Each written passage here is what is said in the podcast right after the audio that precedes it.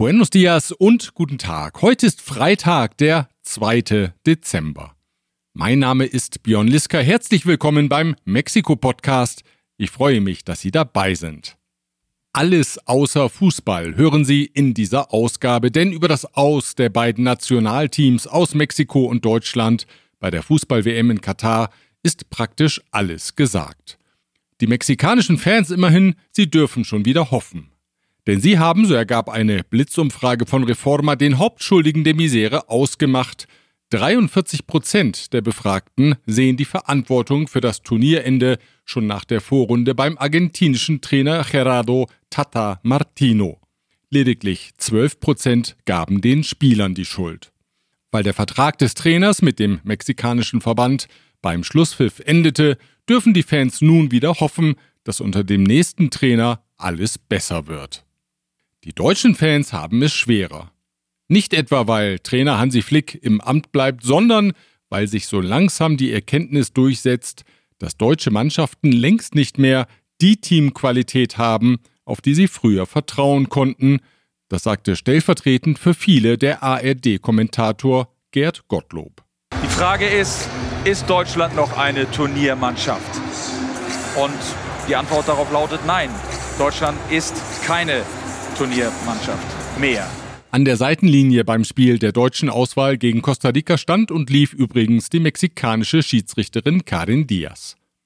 So, nun aber zu anderen Themen. Zu einem Austausch kamen am Dienstagabend Vertreter von Mitgliedsunternehmen der AHK Mexiko oder Camexa in Begleitung des Kammerpräsidenten Luis Cuesta, des Geschäftsführers Johannes Hauser und des deutschen Botschafters Wolfgang Dold mit Vertretern des Wirtschaftsministeriums zusammen. Das Gespräch aktiv gesucht hatte das neue Team im Ministerium. Wie vermeldet, war es nach dem Amtsantritt von Ministerin Raquel Buenrostro zu zahlreichen personellen Änderungen in dem Haus gekommen. Bei dem Dialog in den Räumen des Ministeriums in der Condesa betonten die Kammermitglieder Mexikos Potenzial, in verschiedenen Branchen weitere deutsche Investitionen anzuziehen. Besonders in der Automobilindustrie, der chemischen Industrie und der Gesundheitsbranche. Gerade die Notwendigkeit, Lieferketten unanfälliger für globale Probleme zu machen, spreche für den Standort Mexiko. Allerdings gilt dabei in allen Branchen die Prämisse, so der nachdrückliche Hinweis der Kammermitglieder, auf Elektrizität aus erneuerbaren Energien zurückgreifen zu können. Wer diesen grünen Strom liefere, das sei sekundär. Das könne durchaus auch ein grüner Ableger des staatlichen Elektrizitätsversorgers CFE sein, so ein Hinweis. Nur zertifiziert und nachprüfbar müsse der grüne Ursprung dieser Elektrizität eben sein, um internationale Standards zu erfüllen. Die Kammermitglieder erinnerten die Vertreter des Ministeriums in diesem Zusammenhang daran, dass die in Mexiko ansässigen Töchter deutscher Unternehmen in Konkurrenz zu anderen globalen Standorten stehen. Investiert wird dort, wo die wirtschaftspolitischen Rahmenbedingungen klar und die Wachstumsperspektiven aussichtsreich sind. Die Politik müsse dazu beitragen, diese Rahmenbedingungen zu schaffen. Die Botschaft des grünen Stroms wurde so oft wiederholt, dass sie angekommen sein dürfte. Staatssekretär Alejandro Encina Nachera, zuständig für Außenhandel, stellte jedenfalls zufrieden fest, der Vorschlag stehe ja durchaus im Einklang mit der nationalen Energiepolitik. Die Ministerin Raquel Buenrostro kam erst am Schluss der Veranstaltung zu dem Treffen, zeigte sich aber engagiert und durchaus humorvoll. Kräftig die Werbetrommel rührte die Ministerin für das Infrastrukturprojekt des Isthmus-Korridors, also die Bahnstrecke, auf der künftig Container zwischen den Häfen Coatzacoalcos in Veracruz und Salina Cruz in Chiapas transportiert werden sollen. Damit will Mexikos Regierung dem Panamakanal einen Teil des Frachtaufkommens abnehmen. Dort kommt es bekanntlich immer wieder zu Verzögerungen, weil der Andrang der Schiffe größer als die Kapazität des Kanals ist. Die neue Bahntrasse sei zu 50 Prozent verlegt, erfuhren die Teilnehmer der Runde. Das Infrastrukturprojekt liege jetzt in den Händen der Marine und solle straff umgesetzt werden, nachdem es infolge von Rechtsstreitigkeiten über Überwägungsrechte zu Verzögerungen gekommen sei. Die Ministerin wies darauf hin, dass an der Strecke zehn Industrieparks liegen, drei bis vier davon entfallen möglicherweise auf Windparks, so die Ministerin, die zudem, etwas überraschend sagte, private Investitionen auch aus Deutschland in die erneuerbaren Energien seien durchaus willkommen. Das passt nicht so recht ins Bild der bisherigen Energiepolitik der Regierung. Die anderen Industrieparks stünden Investoren offen, gerne natürlich auch solchen aus Deutschland. Ein fast spiegelbildliches Treffen von Vertretern deutscher Unternehmen fand einen Tag später, am Mittwoch also, unter der Ägide der deutschen Botschaft im Außenministerium statt. Die Firmenvertreter schilderten Außenminister Marcelo Ebrard ihre Anliegen, die Versorgung mit grüner Elektrizität war natürlich auch hier ein beherrschendes Thema. Der Chef des staatlichen Elektrizitätsversorgers CFE, Manuel Bartlett, war anwesend und hörte aufmerksam zu. Vereinbart worden war der Dialog beim Besuch von Bundespräsident Frank-Walter Steinmeier im vergangenen September. Diese Ausgabe erreicht Sie mit der freundlichen Unterstützung von ICUNet Group. Wir beraten, trainieren und begleiten Ihr Unternehmen und Ihre Assignees interkulturell weltweit. German Center Mexico. Büros, Beratung und Netzwerke unter einem Dach. Rödel und Partner. Ihre maßgeschneiderte Wirtschaftskanzlei. Ascens Blue. Ihr deutschsprachiger Personalrecruiter in Mexiko. Von Wobesser Isiera. Ihre Anwaltskanzlei mit einem spezialisierten German Desk. Und nochmals zurück zur Wirtschaftsministerin Raquel Buenrostro. Die hat am gestrigen Donnerstag bei einem Treffen mit der US-amerikanischen Handelsbeauftragten Catherine Tai in Washington die Einrichtung mehrerer Arbeitsgruppen vorgeschlagen, um den Disput über die Energiepolitik beizulegen. Möglicherweise könne auf diese Weise eine Lösung für die Probleme bis zum 9. Januar gefunden werden, wenn in Mexiko ein zweitägiger USMCA-Gipfel beginnt. Das Wirtschaftsministerium hat zudem mitgeteilt, dass Energieministerin Rocío Nale eng in die Verhandlungen eingebunden sein wird. Nale beharrt darauf, dass Mexiko auch im USMCA-Kontext das Recht habe, eine Energiepolitik zu verfolgen, die den staatlichen Sektor stärkt, auch wenn dies zu Lasten der privaten Unternehmen geht. Der Mindestlohn steigt im nächsten Jahr um 20 Prozent. Das teilte Arbeitsministerin Luisa Maria Alcalde Luján am gestrigen Donnerstag mit. Por consenso entre el sector empresarial, el sector obrero y el gobierno, se definió un incremento del 20% al salario mínimo en 2023. Esto significa que a partir del primero de enero del próximo año, el salario mínimo general pasará de 172 pesos diarios a 207. Es un incremento de 1.052 pesos al mes. 6,4 Millionen Arbeitnehmer profitieren direkt von der Erhöhung. Weil der Mindestlohn für viele Berechnungen als Bezugsgröße dient, kommt er aber auch anderen Arbeitnehmern indirekt zugute. Das Plus von 20 Prozent hatte Präsident Andrés Manuel López Obrador am vergangenen Sonntag als Zielvorgabe genannt. Die Unternehmerverbände hatten sich dem Vernehmen nach zunächst für eine Erhöhung um 15 Prozent ausgesprochen, konnten sich damit aber gegen Arbeitnehmervertreter und Regierung nicht durchsetzen. Das Risiko einer Verschärfung der Inflation durch die Anhebung der Mindestlöhne sieht der Präsident nicht. Con este incremento no vemos riesgos de que se dispare la inflación. Die Zentralbank Banco de Mexico blickt zuversichtlicher auf das zu Ende gehende Jahr und hat ihre Prognose für das Wirtschaftswachstum von 2,2 auf 3 Prozent korrigiert. Die dynamische Entwicklung, besonders im dritten Jahresquartal, gebe berechtigten Anlass zu Optimismus, hieß es jetzt aus der Zentralbank. Auch für das nächste Jahr verbesserten die Banker die Prognose leicht, nämlich von 1,6 auf 1,8 Prozent. Präsident López Obrador hat Kandidaten für das Führungsgremium der Bundeskommission für Wettbewerb benannt. Er folgte damit einer Anweisung des obersten mexikanischen Gerichts, die das Ziel hat, die Beschlussfähigkeit des Gremiums wieder komplett zu gewährleisten.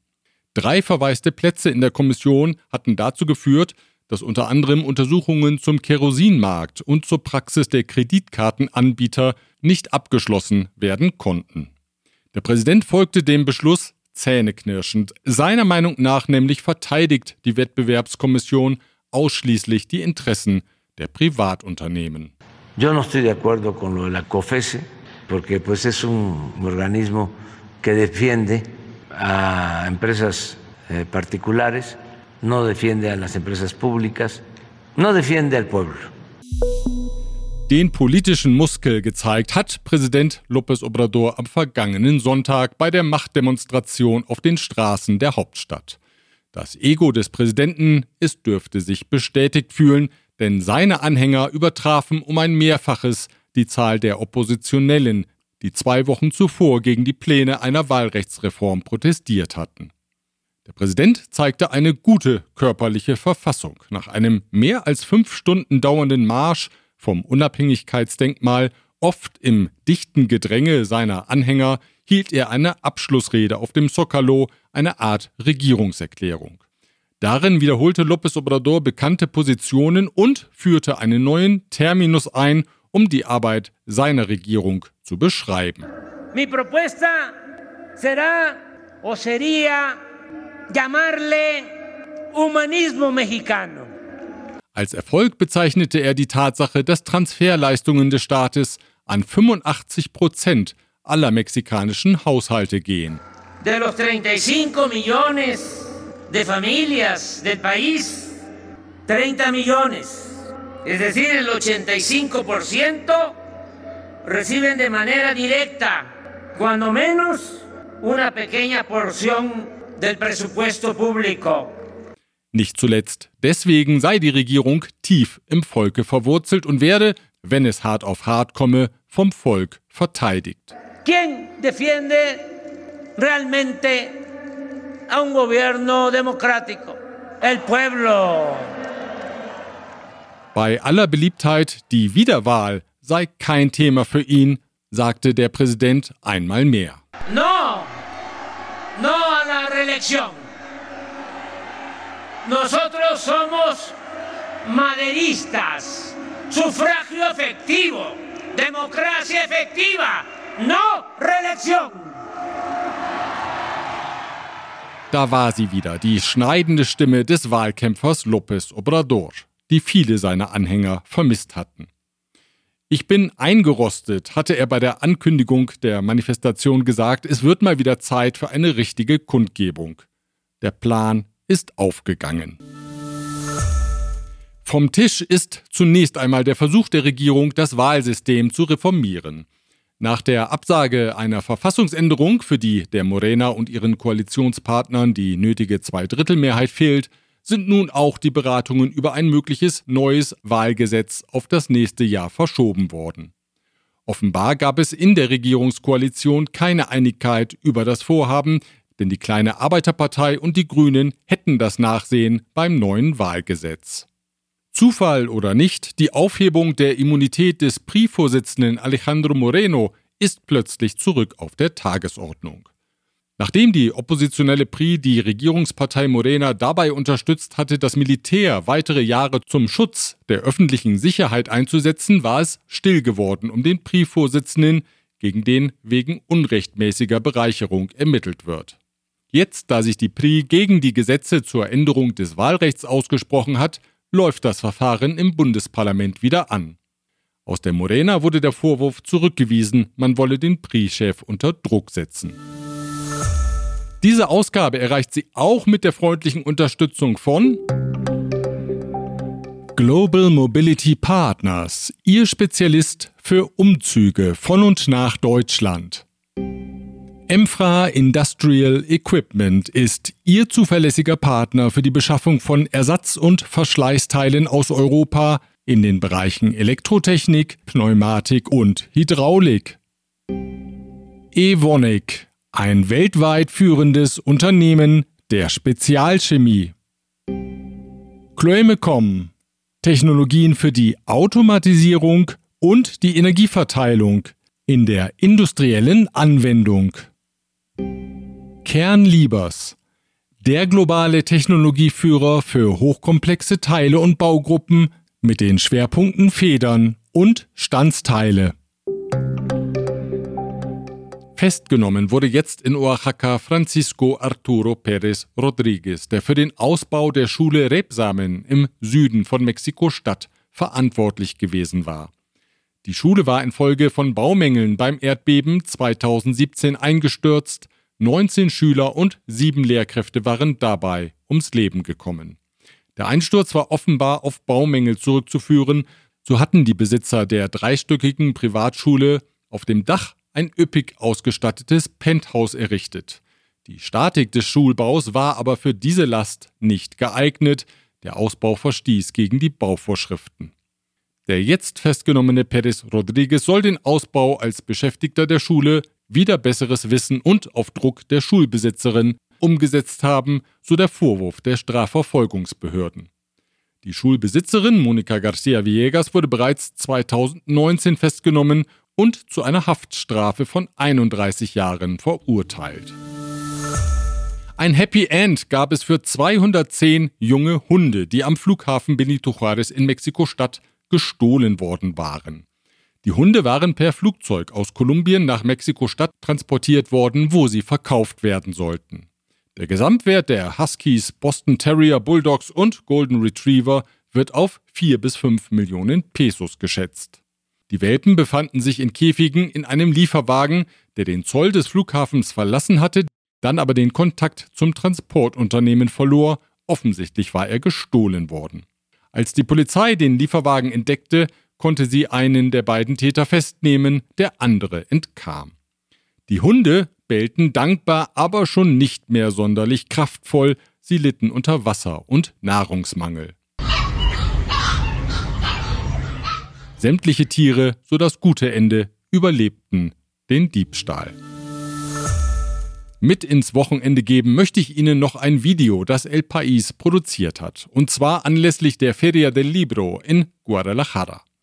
Dort sprechen Autoren und Übersetzer über ihre liebsten Mexikanismos, also diese ganz besonderen mexikanischen Ausdrücke, die man zwischen Cancun und Tijuana versteht, aber in anderen Ländern nicht.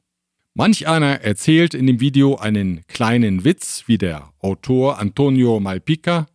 Mi mamá contaba un chiste muy pequeñito que decía que un niño llegaba con su maestra y le decía, maestra, ¿verdad que mi, mi dibujo me quedó muy chido? Y la maestra le decía, no diga eso, niño, que se oye muy gacho. Oder eine Anekdote, wie die Übersetzerin Paulina Marroquín. Y entonces le pregunté, como, oye abuela, ¿cuánto es un titipuchal?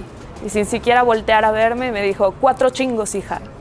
Ich wünsche Ihnen ein schönes Wochenende und wenn Besuch vor der Tür stehen sollte, dann wissen Sie ja, was Sie zu sagen haben. Ya nos cayó el chahuistle. Damit verabschiede ich Sie in den zweiten Advent. Wir hören uns wieder am nächsten Freitag, wenn Sie mögen. Bis dahin.